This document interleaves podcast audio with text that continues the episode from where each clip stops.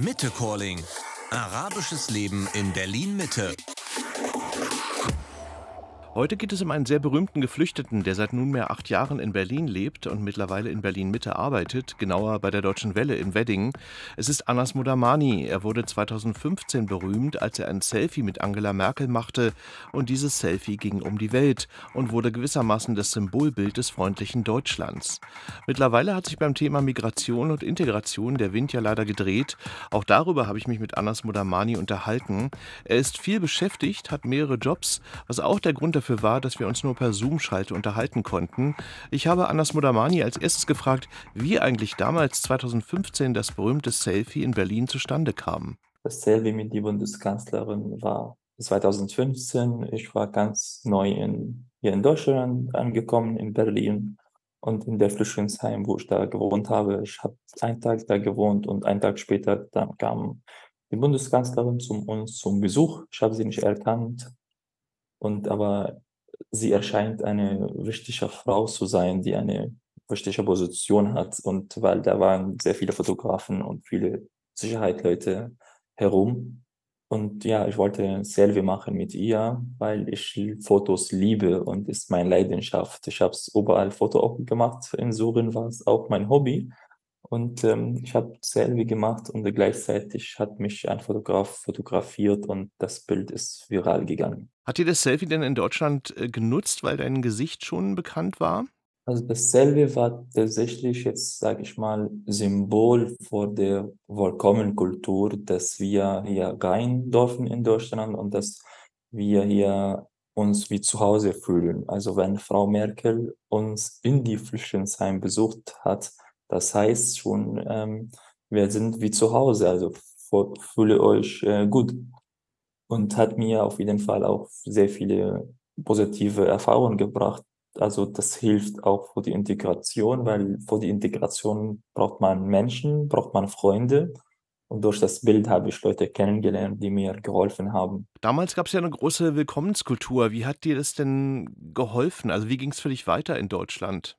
Also in Flüchtlingsheim ungefähr habe ich nicht so lange gewohnt und da ich schnell raus wollte, weil im Flüchtlingsheim zu leben war viel zu gefährlich, waren acht bis sieben Leute in einem Zimmer geteilt und äh, da gab es ähm, oft äh, einen Streit zwischen die Leute und dann habe ich äh, nach einem Zimmer äh, gesucht in Berlin, habe ich überall geschrieben, auch auf Facebook und dann später habe ich Antwort bekommen von einer deutschen Familie, die, die mich haben wollten. Und die hatten ein freies Zimmer und äh, ich, wir haben die Wohnung geteilt, ähm, jeden Abend zusammen gekocht. Und es war eine wunderschöne Zeit und habe ich da ein Jahr bei die Familie gelebt. Wir sind noch in Kontakt und ähm, besser geht nicht. Also die sind ganz freundlich und ähm, ja, also ich habe gute Zeit mit die verbracht und jetzt habe ich meine eigene Wohnung. Wie schwer fiel dir dieser Integrationsprozess? Also natürlich, die Integration ist schwierig, aber das ist Entscheidung der Person selber, wie, wie schnell ich mich integrieren will. Ob ich jetzt ähm, der Kultur äh, akzeptiere, eine Brücke zu der Kultur baue und andere Menschen kennenlerne. Und die Stadt soll es auch dabei helfen. Aber das große Wert liegt an der Person selber. Der soll motiviert sein, der soll Lust darauf haben Sprachschule regelmäßig besuchen und dann noch jeden Abend Serie schauen, die auf Deutsch ist und viel, viel Zeit davor investieren. Und ähm, manche Leute haben diese Motivation auch nicht. Deswegen ist die Integration schwierig. Bei mir hat es geklappt. Ich, hab, äh, jede, ich bin jede Woche zu Kino gegangen. Ich habe da einen Film geschaut auf Deutsch. Am Anfang habe ich nichts verstanden und dann mit laufender Zeit ist es besser geworden, habe ich viel Podcast gehört und ja, solche Tricks, um, um neue Sprache zu lernen, habe ich es alles für alle benutzt. Es war ja sicher auch äh, vieles ungewohnt für dich. Wie, wie war das damals?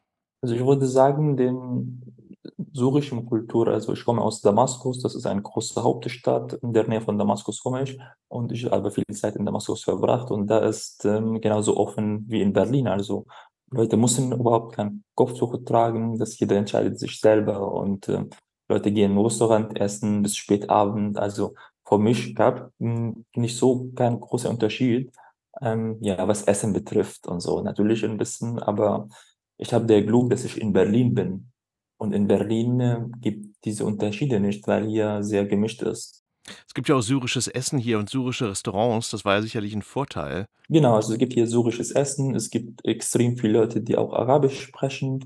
Es gibt Supermärkte, die arabische Produkte verkaufen. Also, das ist kein großer Unterschied, weil ich finde es alles und sowieso, ähm, in Syrien hat habe hatte ich nur so schlechte Erfahrungen da gehabt und deswegen für mich die die Unterschied, ähm, bei den Kulturen hat hat jetzt nicht, äh, ja, keinen Einfluss auf mich, weil weil ich hatte ja nur schlechtes Erfahrungen in Syrien gehabt und das ist mein Heimat, das ist mein Zuhause hier in Berlin jetzt. Man sagt ja, Arbeit ist der beste Integrationsfaktor. Du arbeitest ja mittlerweile bei der Deutschen Welle im Wedding und nicht nur dort. Wie empfindest du das denn? Ist die Arbeit sozusagen der beste, ja, Integrationsfaktor? Auf jeden Fall. Also Arbeit ist sehr, sehr, sehr wichtig für die Integration. Ich bin mein erstes Jahr hier in Berlin wollte ich arbeiten, dann habe ich mich bei McDonald's beworben und ich habe eine Zusage bekommen. Als ich die Zusage bekommen habe, habe ich gefeiert. Ich habe es hat mich total gefreut, dass ich einen Job jetzt endlich habe. Und ja, bei McDonald's halt, wir haben auch mit den Ländermitarbeiter auf Deutsch gesprochen und dann hat man sehr viele Menschen mit vielen Menschen gequatscht, äh, die Kunden und ja, es hilft auf jeden Fall und dann später, ähm, woanders dann gearbeitet, wo es immer jede bei jeder Arbeit hat man Kontakt zu den Leuten und, äh, dann lernt man noch mehr über diesem Land und dann fühlt man sich nicht einsam. Hast du denn Kontakt zu anderen Menschen, die auch geflohen sind aus Syrien oder anderen arabischen Ländern?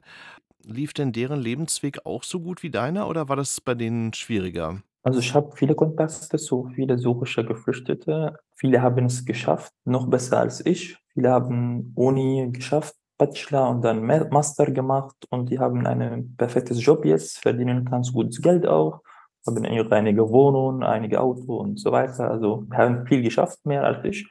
Und es gibt auch Leute, die aus ähm, immer noch in einem Flüchtlingsheim leben, die es nicht geschafft haben, die Sprache zu lernen und, äh, haben diese Gelegenheit nicht gut benutzt oder also, es gibt, ich meine, viele Möglichkeiten in Berlin, sich, ähm, also schaffen zu können, aber man muss es natürlich, ähm, im Kopf denken, wo wo diese Möglichkeit gibt. Aber es gibt Leute, die das auch nicht geschafft haben, bis heute auch, ähm, keine Wohnung gefunden haben und ein Flüchtlingsheim leben. Und solange man in einem Flüchtlingsheim lebt, äh, integriert man sich gar nicht. Woran liegt denn das deiner Meinung nach, dass es manchmal nicht so gut klappt mit der Integration? Es liegt an beider Seiten natürlich. Also, ich mal der Person, ähm, sollte Mühe geben, ähm, und, ähm, neugierig zu sein, ähm, was zu machen.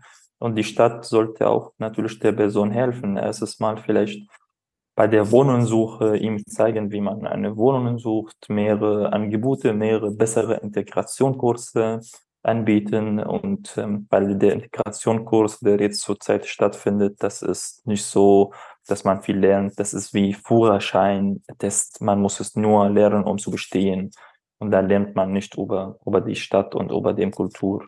Wie empfindest du die Stimmung in Deutschland derzeit? Also, es wird ja viel über Migration und Integration diskutiert. Also, die Stimmung ist schon sehr aufgeheißt, jetzt was jetzt Migranten betrifft, aber aber es gibt jetzt natürlich die das Problem, dass jetzt in in der Krieg natürlich, ähm, in in Israel und Gaza, das hat, ich denke, noch hier ein bisschen die Leute aufgehetzt. Ich weiß es nicht, also, was die Leute hier vorher mal sich wie die Leute sich informiert haben, aber es ist echt schwieriges Thema.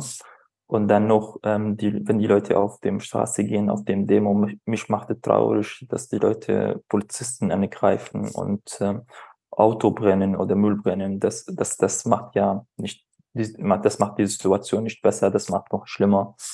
Und, ähm, ja, also jetzt, was der Krieg auch betrifft, ähm, das hat so die Leute so traurig gemacht, ähm, israelische Leute und selber Palästina, die hier leben, hat beide Seiten jetzt sehr traurig traurig traurig gemacht und der Wut an die Leute, ähm, ja, dann die haben das auf der Straße rausgelassen. Ja, aber natürlich die schockierendste Bilder, ähm, was wir jetzt von Terror Hamas gesehen haben. Also, ich bin sprachlos, was da passiert ist und und es ist wird nicht besser.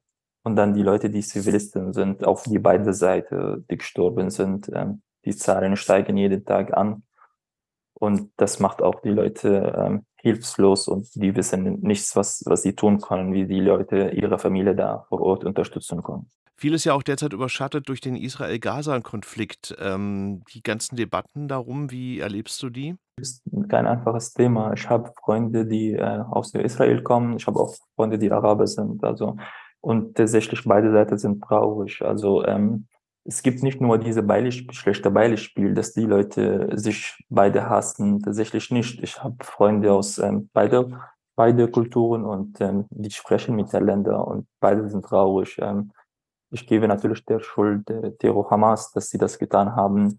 Und äh, ja, dann jetzt gerade, was passiert ist, betrifft das die, die Zivilisten, weil das ist extrem hart, was wenn man in der Krieg erlebt. Ich habe selber in Syrien lange Zeit erlebt, wo sehr hart war. Und ich bin mir sicher, dass die Zivilleute da ähm, auf beider Seite Israel oder, oder in Palästina jetzt nichts mit der Krieg zu tun haben wollen.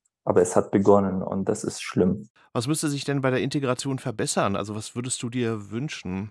Ja, wie die Integration besser laufen sollte, sollte man vielleicht besser aufklären. Also das Thema jetzt ähm, Israel und Palästina, das war in Syrien nicht so stark ähm, darüber gesprochen wird. Also ich habe das hier in Deutschland erkannt, dass so viele Probleme zwischen Menschen, die ähm, Juden sind und zwischen Menschen, die arabisch sind. Also das habe ich wirklich hier in Berlin erlebt. Ich wusste davon damals nicht so genau. Und sollte man besser vielleicht hier besser für die Kinder aufklären, ähm, dass ein Mensch am Ende ein Mensch, egal welche Nationalität ihr hat und wo ihr herkommt, äh, wir Menschen sollen es lernen, das gemeinsam zu leben und das Leben zu verstehen, dass das Leben schön ist und keine Kriege beginnen. Das musste man schon in die Schule mal aufklären, weil, weil ich vermute, manche Eltern haben das ihre Kinder so beigebracht äh, und das prägt in die Köpfe von den Kindern und das ist natürlich gefährlich und äh, wenn man hier leben will in Frieden, dann musste man besser aufklären, also mehrere ähm, Schulangebote oder mehrere Weiterbildung oder also nicht nur Integrationkurse. Ist ein schwieriges Thema, der sehr, sehr, sehr sensibel ist. Ähm, um das überhaupt zu schaffen. Ich denke, es gibt kein, nicht nur eine Lösung, es gibt mehrere, aber die schwierig umzusetzen. Schlussfrage, was hat dich denn am meisten überrascht in Deutschland, als du damals hierher gekommen bist? Ja, klar, hat mir mich alles überrascht, dass die Deutschen sehr offen sind damals waren und uns in ihre Wohnung aufgenommen haben. Und mich hat auch überrascht, dass ehrenamtliche Arbeit, dass Leute Mitternacht aufstehen und Tee, heißes Tee verteilen an die Leute und umsonst. Also das hat mich sehr überrascht, dass es solche Leute gibt. Soweit Anas Modamani aus Syrien, der heute bei der Deutschen Welle im Wedding arbeitet. Sicher ist seine Geschichte eine erfolgreiche Integrationsgeschichte. Wir werden hoffentlich noch mehr von solchen Geschichten hören. Soweit Mitte Calling für heute. Danke fürs Zuhören und tschüss, bis zum nächsten Mal. Mitte Calling. Arabisches Leben in Berlin Mitte. Ein Lokalpodcast von Radio Orient. Zu hören auf Radio Orient und überall dort, wo es Podcasts gibt.